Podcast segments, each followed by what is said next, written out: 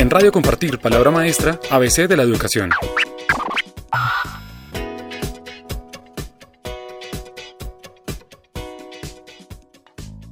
Hoy en Radio Compartir les habla Javier Pombo, director de Innovación Educativa, y tengo dos invitadas muy especiales. La primera, Laura Herrera Bautista. Ella es estudiante del grado undécimo de la institución educativa Compartir SUA y quien pertenece a un grupo de porras, el National Power Cheer, que fueron campeones en México en mayo de 2018, eh, representando al país. Y tengo a su señora madre, Carolina Bautista Crispín, quien es profesora de matemáticas de la Secretaría de Educación Distrital y fue profesora del Colegio Compartir Suba desde el año 2006 hasta el año 2013. Bueno, Laura, cuéntanos un poco cómo es que arranca todo este, toda esta actividad de las porras. Y buenos días para todos. Pues sí, yo empecé en este deporte en el año 2012 todo empezó pues a manera de hobby. Unas compañeras del colegio me hicieron la invitación a un equipo que estaba cerca a mi casa, estaba en mi barrio, yo vivo en Suba. Y pues me hicieron la invitación y pues fui a conocer el deporte y pues al inicio no lo tomé a manera de disciplina, sino más era como un hobby, algo, que, algo en, lo que yo gastaba mi tiempo libre. Eh, al inicio fue muy complicado como que mis padres permitieran pues que yo ingresara a este deporte, pues ya que este deporte mucho, en mucho tiempo ha tenido como mala fama gracias a pues películas y cosas que, que pues hacen eh, ver que las porristas son niñas tal vez que eh, no son juiciosas, que de pronto son, mejor dicho, las creídas. Entonces pues fue muy complicado al inicio pero después me empezó a gustar, ya pasó de ser un hobby a, pues yo tomarlo como una disciplina. De esta escuela yo duré más o menos cinco meses y me pasé a otra que tiene como nombre Spirit All Stars Colombia, es una escuela femenina y en ella duré dos años. Eh, allá también pues tuve un proceso, eh, un avance, eh, conocí también muchas personas, muchas chicas que me colaboraron y pues me ayudaron en, en la cuestión de, del deporte y pues ya luego se me dio la oportunidad de avanzar.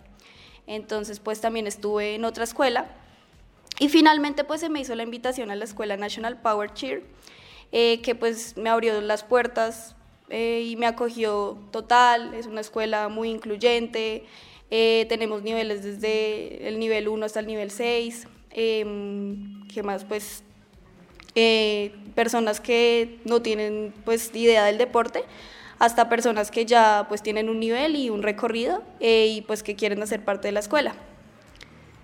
Bueno, cuéntanos un poco de ese viaje a México, de ese concurso, de ese campeonato en el cual ustedes ocuparon el primer puesto. Eh, bueno, sí, señor. Nosotros, para, para asistir a ese campeonato en México, Primero tuvimos que pasar por un filtro en una competencia nacional eh, en la ciudad de Santa Marta.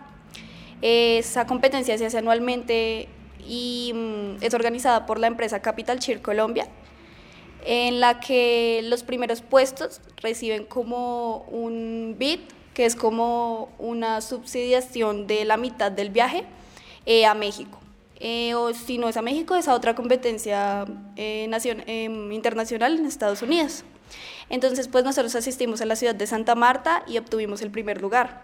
Al obtener el primer lugar, eh, la empresa eh, Capital Chir Colombia nos, pues, nos dio el premio y nos financió la mitad del viaje a todos los deportistas.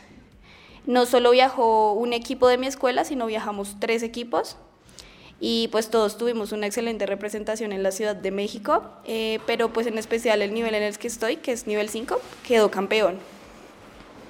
Bueno, y cuéntanos un poco qué, otros países estuvieron, cuánto duró la competencia y, y, qué pasó hacia el interior, un poco la experiencia del viaje y cuéntanos un poquito sobre México. Bueno, digamos que la experiencia fue espectacular. Nosotros pues viajamos mm, más o menos unos 80 deportistas. Em, cuando llegamos allá a México pues claramente la empresa nos tenía pues todo muy, muy ordenado, el hotel, Eh, y esta competencia es una competencia muy, como muy chévere porque eh, realmente es como cerca a la playa, es en un hotel, entonces pues nos quedamos como en el hotel de al lado, entonces si teníamos hambre, simplemente pues era ir a comer, era, todo fue muy cómodo. Y mm, ya en cuestión de los países también fue muy chévere porque conocimos pues personas de muchos países, fue Costa Rica, fue Argentina, fue Chile, también conocimos equipos de Francia, Estados Unidos y Canadá que pues también compartimos eh, en la competencia y también compartimos en el hotel, entonces pues tuvimos la oportunidad de conversar de cómo es el deporte también en, en la ciudad de ellos, en los países de ellos, cómo también ellos hacen para organizar su tiempo, para entrenar, su disciplina, sus gimnasios. Entonces pues fue muy chévere. Y, mm, y, ya, y pues a nivel de, de, cómo es el país, pues muy rico conocer otra cultura y muy rico conocer a, o sea, personas de otros países que también pues ayuda a que uno abra la mente y, conozca más, más culturas y más cosas que sirven para la vida. Cuéntanos ahora acerca de cómo combinabas tu trabajo académico escolar con todo este tema extracurricular deportivo en las porras. Eh, bueno, pues eh, yo creo que esta es la parte un poco más complicada del deporte, ya que los horarios eh, que manejo yo en la escuela son en horas de la noche. Entonces, pues los entrenamientos casi siempre son de 8 de la noche a 10 de la noche y pues entreno por lo general cuatro días a la semana. Eh, los horarios son eh, a, pues a estas horas porque pues en el equipo hay muchos chicos que también pues están en sus universidades, muchos chicos que también trabajan, entonces pues es el horario que coincide para todos y que pues en el horario que, en el que todos estamos disponibles para entrenar. Entonces, pues claramente pues yo tengo que tener muy organizado mi tiempo, de pronto pues en la mañana estudiar, en la tardecita pues llego siempre como a compartir con mi familia, hacer los trabajos del colegio y pues en las noches que tengo los entrenamientos, eh, pues asistir y, ya, y esa es como mi jornada diario. Ok, ¿y en el colegio cómo te va?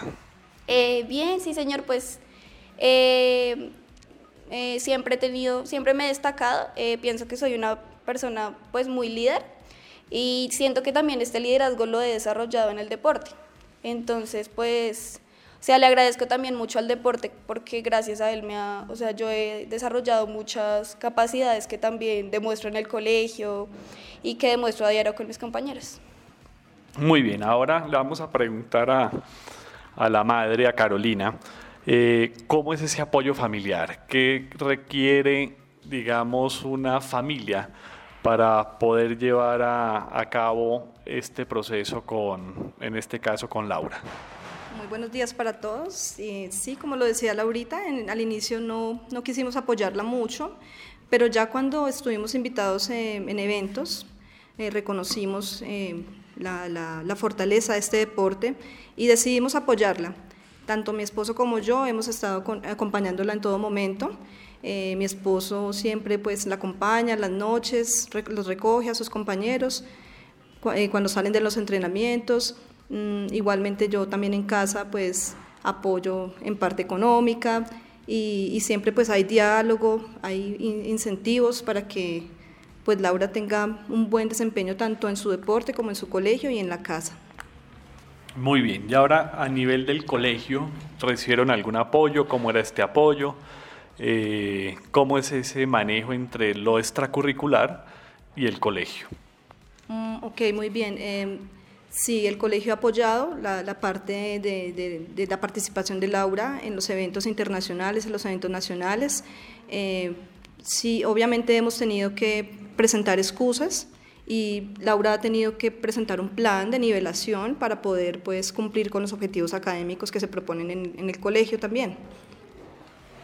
Ok, entonces el colegio ha venido respaldando la, la iniciativa y, y, ese liderazgo que tiene Laura a nivel del, de las porras.